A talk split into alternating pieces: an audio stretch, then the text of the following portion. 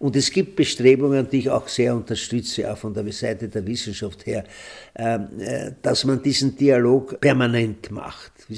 Auch dann, wenn es nicht die Krise gibt. Es muss ein Verhältnis zwischen der Politik und der Wissenschaft geben, wo natürlich die Politik die Entscheidungsverantwortung trägt für politische Entscheidungen, aber wo der Politiker aber auch ein Gespür hat, was die Grenzen der Wissenschaft sind. Weiterdenken, der Furche Podcast.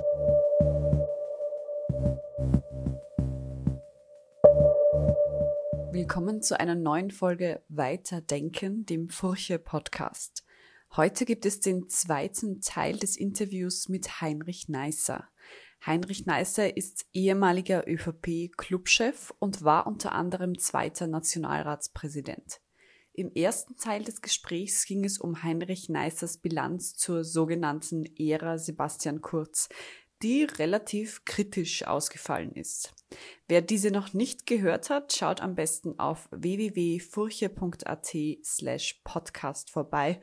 Da findet ihr alle bisherigen Folgen.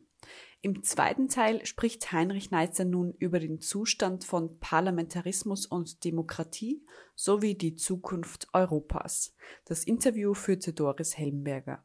Ich möchte ein bisschen anknüpfen an dem, was Sie über Sprache gesagt haben und auch über Parlamentarismus. Wo sich diese beiden Fragen zuspitzen, war ja zuletzt der Untersuchungsausschuss. Also dieses Instrument, äh, wo äh, viele, jetzt vor allem auch seitens der ÖVP gesagt haben, das wäre, hätte äh, den, das Instrument des Untersuchungsausschusses selbst quasi in Frage gestellt, weil das Niveau so niedrig gewesen wäre und weil das ein reines Angriff eine Bühne der Opposition gewesen wäre und gar nicht der Wahrheitsfindung gedient hätte. Äh, jetzt gibt es eine Fortsetzung oder einen zweiten Teil dieses Urausschusses. Wie haben Sie diesen Untersuchungsausschuss empfunden? Wie haben Sie auch die Vorsitzführung empfunden? Sie waren ja zweiter Nationalratspräsident. Äh, war das korrekt aus Ihrer Sicht? Naja, ich habe zum Untersuchungsausschuss natürlich eine Meinung dazu. Ich war selber in zwei Untersuchungsausschüssen als, als Mitglied. Ich habe nicht, war nicht Vorsitzender.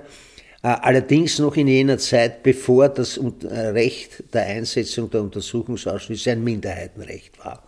Ich war also in einem Untersuchungsausschuss, der betroffen hat Waffenlieferungen in der Zeit des äh, Heeresministers Lütgendorf, ähm, wo eine Reihe von dubiosen Geschichten waren. Die haben schon das hat, sie, da, das hat einen Erfolg gehabt. Da gab es dann gesetzliche Änderungen, man hat versucht, doch etwas anderes zu machen. Und die war dann, das war das für mich persönlich natürlich das größte Erlebnis im Noricum-Untersuchungsausschuss, der ganz ähnliche Ansätze hatte. Also, das ist völlig richtig und da ist es natürlich auch hart gegangen und da gab es unterschiedliche Interessen und äh, man hat halt also, aber man hat das Ganze nicht so so jetzt sozusagen auf die Spitze getrieben. Das ist schon richtig. Heute sieht man offensichtlich im Untersuchungsausschuss ein Feld von ähm, parlamentarischen Rugby. Offensichtlich also äh, Foulspielen. Das ist, ähm, aber äh, auch hier die Diskussion, ist völlig falsch jetzt zu sagen, man muss äh, den, den Untersuchungsausschuss, ähm, der, der ist überflüssig, den braucht man nicht. Das, das stimmt nicht. Das ist ein ganz essentielles Recht und das zeigen andere Länder, sie brauchen nur in den Deutschen Bundestag schauen, zeigen schon, dass man auch dieses Recht etwas mäßiger, aber durchaus auch äh, effizient und wirksam wahrnehmen kann und realisieren kann. Und das ist, äh, da fällt natürlich, da fällt viel. Jetzt gibt es also neue Regeln, die werden offensichtlich vielleicht einmal jetzt überholt werden. Aber äh, das Ganze ist natürlich auch Ausdruck eines, eines mangelnden Selbstbewusstseins des, des, des, des, des Parlaments, des Nationalrates. Ich habe nie verstanden, äh, der Bundeskanzler Kurz hat eine letzte Anhörung im Untersuchungsausschuss gehabt, wo offensichtlich wirklich dann also wieder Zeitverschiebung und die ÖVP-Abgeordnete haben mit Fragen das Ganze hinauszögern wollen. Offensichtlich, ich bin ja nicht dabei, aber ich kann das nur beurteilen. Und dann geht er hinaus und erklärt, der Untersuchungsausschuss muss reformiert werden. Ich habe gefragt, was ist das für eine parlamentarische Demokratie, wo der Bundeskanzler, der im Untersuchungsausschuss Gegenstand der Untersuchung ist, dann hinausgeht und die, die Reform des Untersuchungsausschusses er verkündet im Parlament. Und das Parlament sitzt dort und reagiert eigentlich gar nicht. Nicht einmal die Opposition hat aufgeschrien und so. Also es ist ja, es ist alles da und da ist natürlich, da gibt es auch viele Fragen, die, die man gar nicht rechtlich und juristisch lösen kann. Die kann man von der Geschäftsordnung nicht, nicht lösen. Ich war ja immer der Meinung, und ich habe das einmal sogar in der Öffentlichkeit gesagt, dass der, dass der Präsident des Nationalrates in der jetzigen Situation hätte nicht den Vorsitz führen sollen. sollen. Natürlich kann es, ja, aber die Frage, äh, der fühlt sich natürlich nicht befangen, wahrscheinlich nie befangen in der Situation. Aber das ist ein Gespür, verstehen Sie, man, wenn man sieht, das, das mache ich halt nicht, nicht, wo ich die Möglichkeit habe, dass das noch anders vor sich geht. Also das ist, äh, das ist auch ein, das ist ein Teil der heutigen Politik und des Defizits der heutigen Politiker, dass ihnen das, was, was man jetzt auf Wienerisch sagt, ein gutes Gespür äh, nennt, dass ihnen das eigentlich fehlt. Sie können politische Verhaltensweisen und Entscheidungen nie jetzt sozusagen rein rational analysieren, sondern da gibt es Leute, die, die, die wissen schon, worauf es ankommt und die wissen vor allem, und das ist auch eine Fähigkeit, die heute, glaube ich, verloren gegangen ist, die wissen, was man dem anderen zumuten kann. Die Zumutbarkeit des, äh, eines Verhaltens an den anderen ist auch ein Teil dessen, der also selber agiert an dieser politischen Bühne. Und das, das war zu meiner Zeit, hat es natürlich auch Probleme gegeben. Ich will nicht zu denen jetzt gehören, die immer die Vergangenheit äh, schönreden und, und, und loben und die, die Gegenwart kritisieren. Aber das war früher, früher war das irgendwo im Gespür noch da. Also ich, hab, ich war selber Koalitions, äh, äh Koalitionsverhandler in der in der Regierung Wranitzky-Mogt 1987 bis 1989, also zweieinhalb Jahre war ich, da war ich in der Regierung und der, mein Partner war der Löschnack von der, von der Sozial, Sozialdemokratischen Partei. Aber wir haben genau beide gewusst, nicht wahr, was wir sozusagen einander zumuten können und wie weit man gehen kann. Und äh, wir waren irgendwie Realisten. Und diese Dimension die brauchen sie in der Politik auch und die, die fehlt heute völlig. Die Zumutbarkeit äh, vermisst man auch ein bisschen im Parlament selbst. Wir haben eine im Parlament vertretene Partei, die in Form des Spitzen, also des, des Parteiobmanns äh, hier äh, Entwurmungsmittel anpreist. Wir haben eine stellvertretende Parteivorsitzende, die bei Demonstrationen äh, sagt, es würden im Krankenhaus mehr Menschen mit Impfschäden ja, liegen als andere. Also was, was, was ist sozusagen, wie, wie bewerten Sie hier jetzt diese Auseinandersetzung? Naja, es ist natürlich, das sind, gute, das sind Beispiele dafür, also ich meine, ich, mir ist völlig unerklärlich, wie, diese, wie die Frau Berlakovic, Berlakovic äh, das in einer Diskussion sagen kann und, und äh, es ist... Das ist, das ist ein bisschen äh, natürlich der, der, der, Stil der FPÖ immer gewesen. Es war beim Haider auch so. Der Haider war in der Lage, wenn er irgendwo einen Fall gehabt hat, den so aufzublasen, dass daraus dann sofort also überhaupt eine generelle Situation entstanden worden ist. Und im Parlament auch in Diskussionen Leute persönlich angegriffen, die sie nicht wehren konnten, weil er Immunität hatte und so. Das ist alles, das, das, das war, alles, war alles nicht der Fall. Man muss halt bei den faktenbasiert oder evidenzbasiert ist das, was man in der Theorie jetzt eher sagt. Ähm, äh, man muss halt erstens einmal faktenbasiert verlangt, dass man sich wirklich mit den Fakten auseinandersetzt. Und das ist natürlich jetzt auch ein Problem, auch für die Abgeordneten, aber nicht nur für die Abgeordneten, die Politiker. Ein Politiker, der nur sich darauf verlässt, dass er an Experten fragen kann, was der sagt, und sich dann aus dessen Meinung oder einer Vielfalt der Meinungen orientiert, glaube ich, der verkennt auch ein sinnvolles Verhältnis zwischen Politik und Wissenschaft. Ähm, Sie müssen sich mit einer Sache beschäftigen. Sie können nie Experte werden in dem eigentlichen Sinn, aber Sie müssen, äh, Sie müssen ein Grundwissen haben, Sie müssen auch ein Gespür haben äh, für bestimmte äh, Entwicklungen dadurch. Und äh, Sie müssen lernen, das ist der eigentliche Lernprozess, den Sie haben. Wenn Sie, ich meine, ich, bin ins Parlament gekommen und bin, knapp nach meiner An Angelobung, bin ich zum Wehrsprecher der ÖVP genannt worden. Ich war noch dazu ein weißer Jahrgang, weil ich Jahrgang 36 bin und die haben erst ab 37 eingezogen nach dem Krieg. Und ähm, äh, das, das war natürlich, gut, ich habe immer einen Vorteil gehabt, ich habe ein breites juristische Ausbildung gehabt und ein, das kann ich sagen, von mir ein relativ breites juristisches Wissen. Ich war vorher beim Verfassungsgerichtshof im, Präsidium jahrelang tätig und so. Also, aber ich, die müssen dann lernen. Ich, ich habe im Laufe meiner, ich war vier Jahre lang Wehrsprecher der ÖVP, hat im Laufe dieser, dieser 60 Garnisonsorte in Österreich besucht. Ich habe mit den Leuten geredet, ich habe dann kapiert, worum es geht. Äh, verstehen Sie, das ist ganz wichtig. Ich bin dann nachher Wissenschaftssprecher geworden, das war ich sieben Jahre lang. Da, da habe ich mir ein bisschen leichter getan, weil, weil ich war, ich habe ich hab immer einen Bezug zur wissenschaftlichen Tätigkeit gehabt. Ich war, ich war Hochschülerschaftsfunktionär und so. Also mir waren die Universitäten ein vertrautes, eine vertraute Stätte. Da, aber das, das müssen Sie, das, um, um, das geht es, wissen Sie, weil Sie sind, Sie sind völlig hilflos, wenn Sie da jetzt drei Experten gegenüber sitzen, die haben eine gemeinsame Meinung oder die haben drei verschiedene Meinungen, was auch möglich ist. Und Sie müssen jetzt entscheiden, also bin ich jetzt also für diese gemeinsame Meinung oder bin ich von den dreien, wofür welche Meinung bin ich hier? Sie müssen, sie müssen ihr Leben ändern, sie müssen ihr Denken ändern, sie müssen ihre Interessen ändern und so. Und das ist. Wurde da die Politik sozusagen überrollt? Man hat ja das Gefühl, von einem Tag auf den anderen hätte jeder Virologe sein müssen. Das kann man, dieses Wissen kann man sich ja. natürlich in dieser schnellen Zeit gar nicht aneignen. das kann man nicht. Der Prozess, das ist ja eine der großen Lehren, auch, auch die jetzt interessant sind. Ich meine, ich beschäftige mich mit der Frage jetzt immer mehr.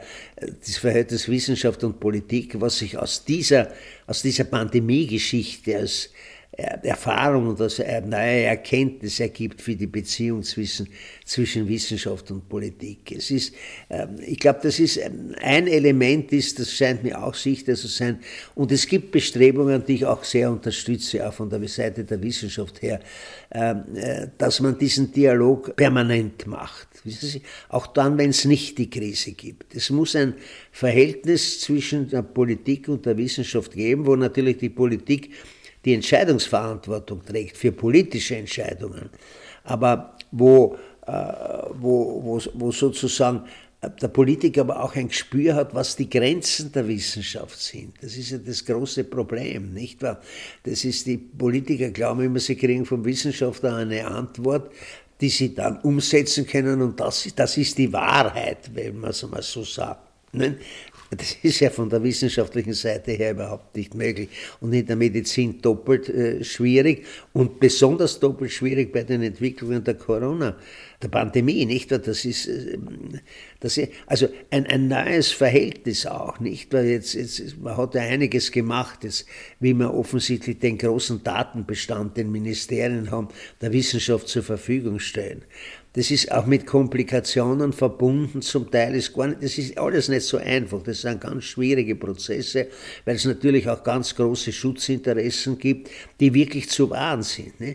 Also ich glaube, das ist, das ist eine, eine der Lehren, die wir, die wir daraus ziehen könnten, dass die Politik, aber da muss auch jeder Politiker selber nachdenken, wie, wie stehe ich eigentlich zur Wissenschaft, was erwarte ich mir davon, in dem Augenblick, wo ich weiß, dass ich auch von der Wissenschaft nur mehr nur, nur begrenzte Wahrheit bekommen kann, äh, schaut es für mich als Politiker auch völlig anders aus in einer Entscheidungsfindung. In Deutschland gibt es die Leopoldina, die, die hier berät. In Österreich, ja, ja. wir haben eine Bioethikkommission. Äh, jetzt hat man hier diese ganzen äh, Beratungsstäbe auch eingerichtet. Aber wie, wie sollte so eine permanente Beratung durch die Wissenschaft für die Politik ausschauen? Braucht es eine neue Institution oder wie, was wäre da möglich aus Ihrer Sicht? Naja, es gibt jetzt einen ganz interessanten Vorschlag von Seite der Wissenschaft, dass sie ein Strategiepapier der Politik überreichen wollen, wo sie also so quasi Fragen, Probleme auflisten, die sich für die Wissenschaftler im Rahmen dieses, dieses äh, Diskurses ergeben haben, der letzten Monate, und das sind jetzt schon Jahre her, dieser Diskussion, und das heute für sich, den, den, den muss beginnen, man muss einmal, glaube ich, darüber reden, das muss die Politik muss die Politik aufgreifen. Nicht? Nur glaube ich, das muss man realistischerweise schon sagen, solange die Pandemie noch diese Intensität hat, die sie heute hat. Ich bin ja der Meinung, wir werden dieses, mit, uns mit dem Phänomen immer wieder auseinandersetzen müssen. Aber heute ist es noch eine besondere Intensität. Haben sie natürlich auch keine Gelegenheit dazu, das zu organisieren. Wir gehen jetzt in ein neues Jahr. 2022, ein wesentlicher Punkt wird hier die Impfpflicht sein. Wir merken eine unglaubliche Polarisierung in der Gesellschaft. Äh, es gibt Stimmen, die in den sozialen Netzwerken von Bürgerkrieg schreiben, äh, reden. Äh, man hat auch berechtigt womöglich Sorge, dass sich diese Aggression einmal entlädt in irgendeiner Form von Gewalt bei den Demonstrationen oder bei Belagerungen von Krankenhäusern oder von Medien auch, wie er jetzt auch kolportiert wird, wie sagen, was sagen denn Sie dazu? Haben Sie Sorge, was jetzt gerade äh, das Prozedere in Richtung Impfpflicht betrifft, dass das hier auch eskalieren könnte? Und äh, ich meine, es gibt äh, Demonstrierende, also Neonazis äh, marschieren hier voran, Leute heften sich gelbe Sterne an die Brust, vergleichen sich mit Opfern der Shoah. Wie sehen Sie das? Haben Sie Sorge, dass das eskalieren könnte? Und wie muss die Politik hier tatsächlich agieren, um das zu verhindern? Naja, unterschätzen darf man, glaube ich, nichts. Also ich, ich halte die Bemühungen gegen den Antisemitismus für ganz wichtig. Das ist, ich habe die, die Gefahr, dass man, das ist ganz eigenartig, das lässt sich alles nicht erklären, ich weiß nicht, das kann auch die Wissenschaft nicht erklären, wieso dieses Thema wieder aufkommt heute und das ist, das hat überhaupt nichts mehr mit dem Antisemitismus der Lueger-Zeit zu tun und so, wo offensichtlich auch Rivalitäten zu der Wirtschaft bestanden haben und alles Mögliche. Das ist, äh, wenn jetzt der Jude warst, was dann nicht. Also, äh, aber äh, das ist furchtbar.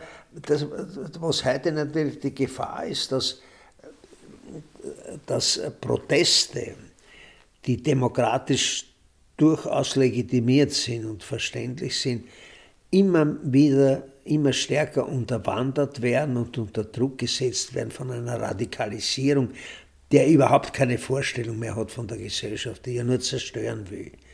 Ich glaube, sitzt, dort sitzen ja auch diese, äh, ich meine, ich, kenne die zu wenig, aber diese die Identitären und die Rechtsextremen, da sitzen ja sitzen auch keine Ideologen mehr darunter, nicht wahr? So wie es im 68er Jahr war, dass man gesagt hat, also das sind also, da kommt der Habermas und alle die also das ist überhaupt nicht, das ist, das ist nichts mehr da. Das ist reine Aggressivität. Das sind Profis, die herumfahren.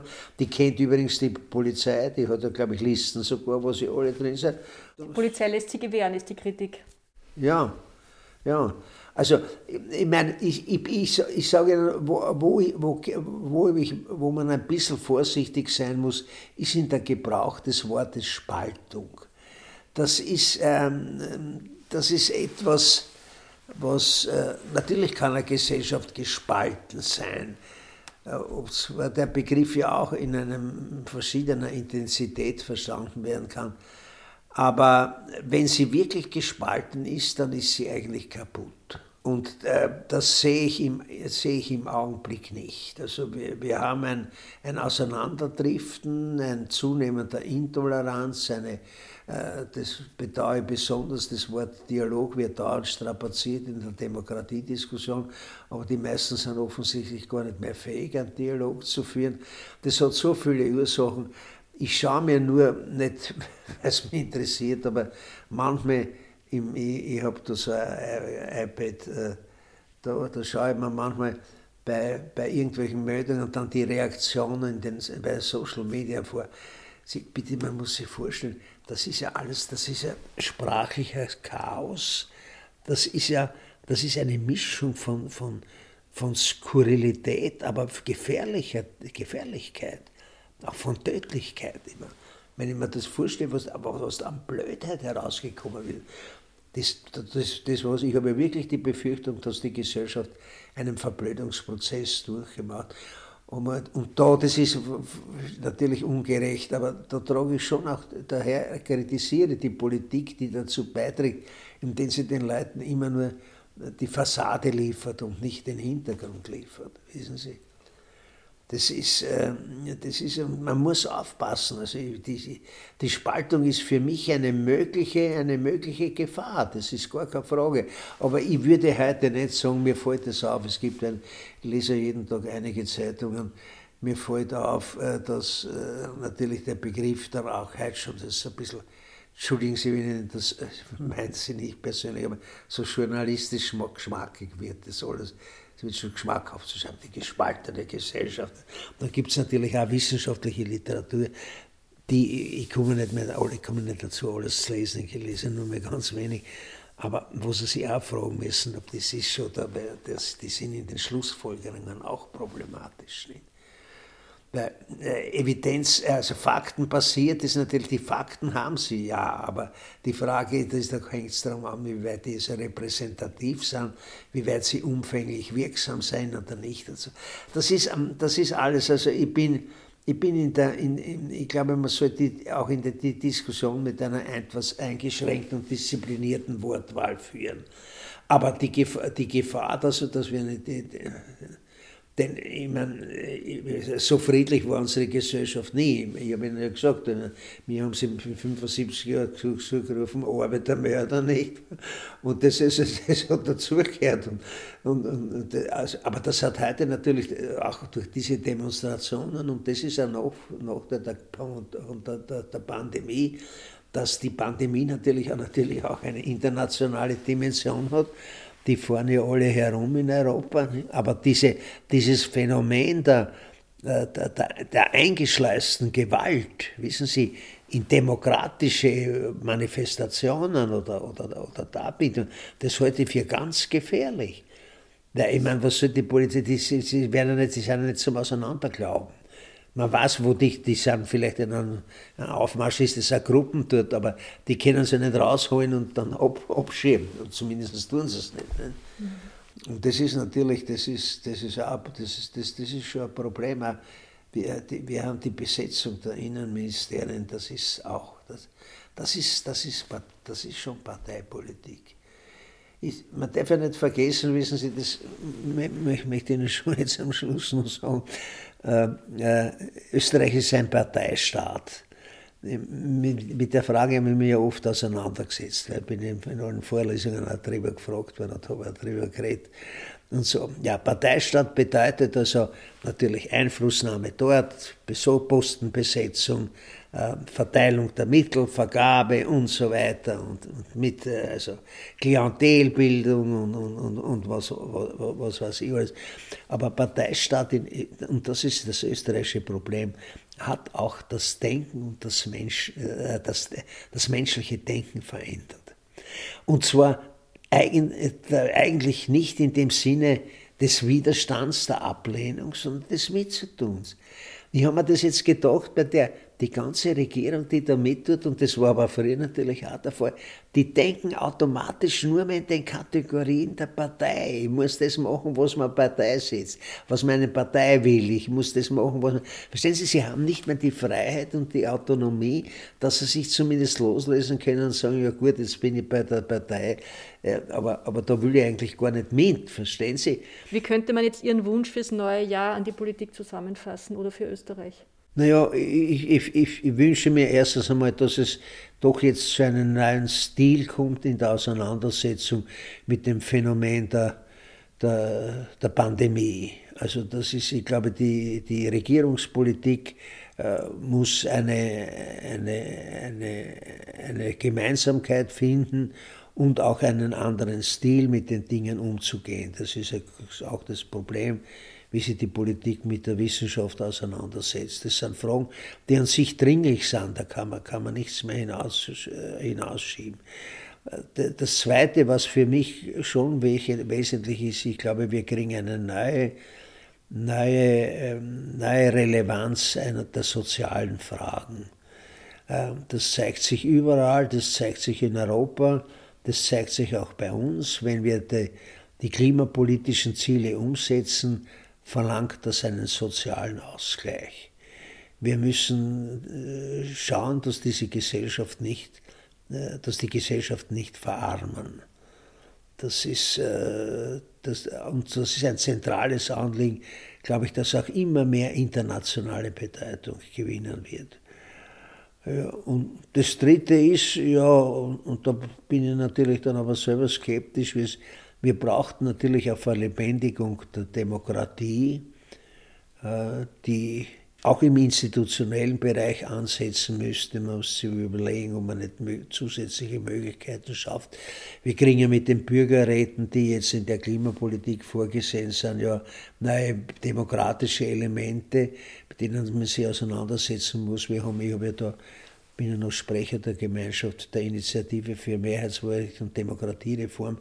Wir haben ja schon vor zwei oder drei Jahren einen Bericht also darauf hingewiesen, dass die, äh, die Möglichkeiten äh, des Wählers nicht nur sozusagen äh, de, mit seinem Abgeordneten in einen unmittelbaren Kontakt bei der Wahl zu treten, sondern dass man zwischendurch auch Möglichkeiten gibt, dem Wähler äh, so quasi mit dem Parlamentarier zusammenzukommen, auch um, um äh, Änderungen und Gestaltungsvorschläge zu machen. Bei meinem Leibthema, mit dem ich mich jahrelang beschäftigt habe, ich glaube 20 oder 30 Jahre, mit dem Wahlrecht, mit der Wahlrechtsreform, sind die Chancen im Augenblick gering, aber wir haben uns in meiner Gruppe auch das Ziel gesetzt, immer wieder darauf hinzuweisen.